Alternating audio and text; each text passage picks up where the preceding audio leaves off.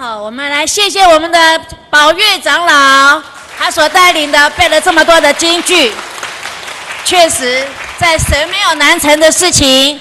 我们再一次的感掌声来鼓励他们，也把一切荣耀归于神。接下来，我们来请我们的毕业感言，我们来请我们的林秀文姐妹来说，请。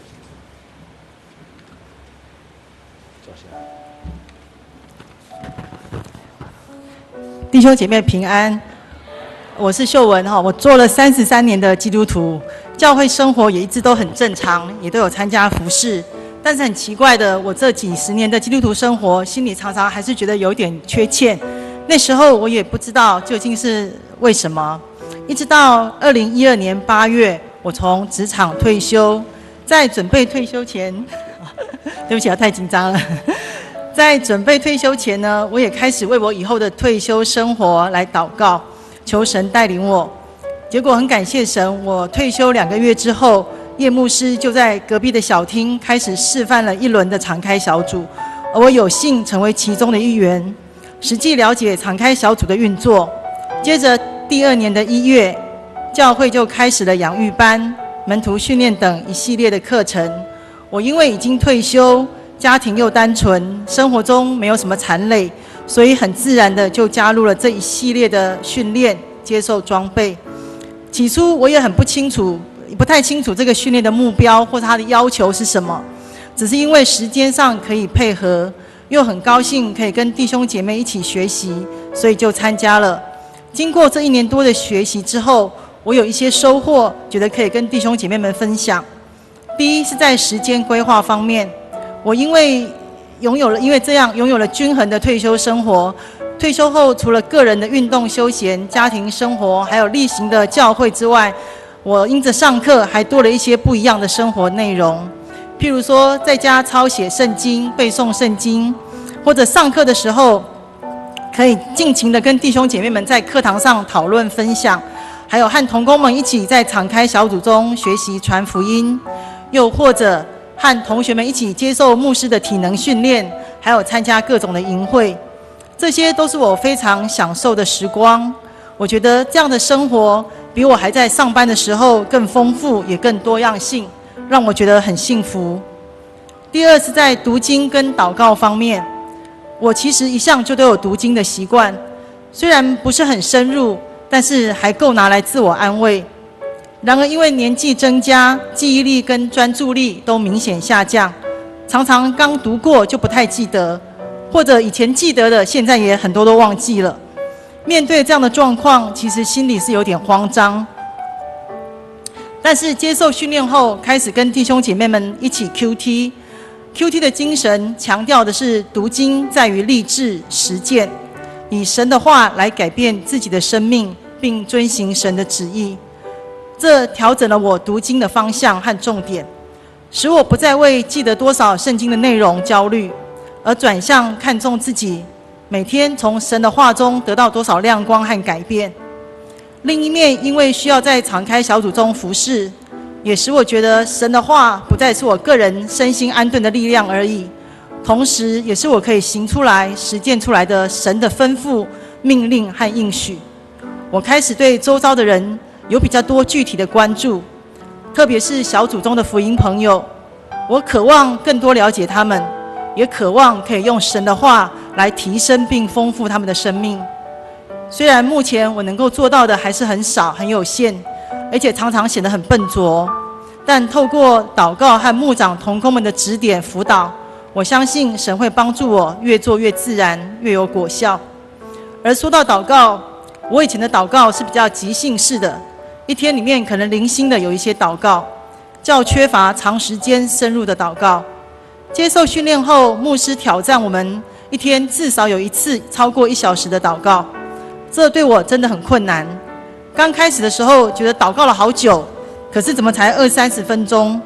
也常常在祷告中词穷，不知道怎么继续下去，或者有时候好像也没有那么多事情可以祷告，甚至常常祷告到一半扯远了。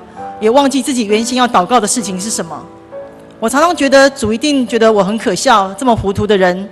但是时间久了，我察觉其实主也悦纳我这样的操练，因为渐渐的我尝到了长时间祷告的甜美，这让我有较多的时间安静在神的面前等候圣灵。在这样的过程中，整个情绪、情感和灵里都得到很大的满足，不像以前祷告时说完自己想说的话就结束了。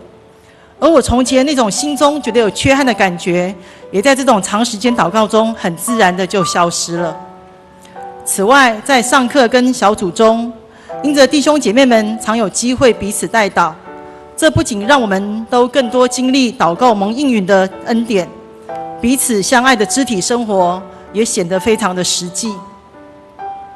第三，在服事方面，因为课程的要求，我们需要在敞开小组中。学习破冰、带敬拜，并传讲福音信息，这些都是我不熟悉的事。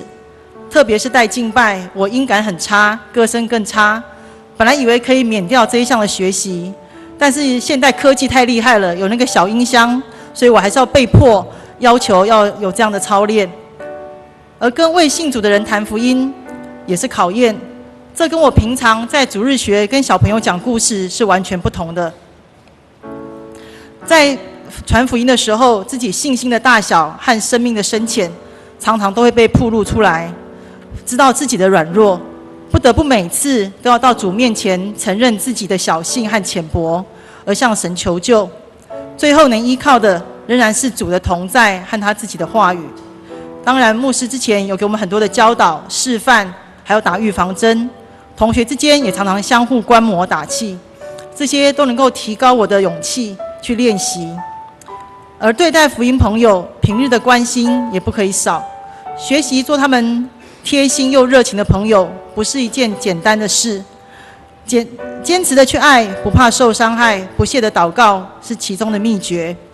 这些我都还在学习跟经历当中，但是这样的服饰已经是我从目前不小的突破。最后在人际方面。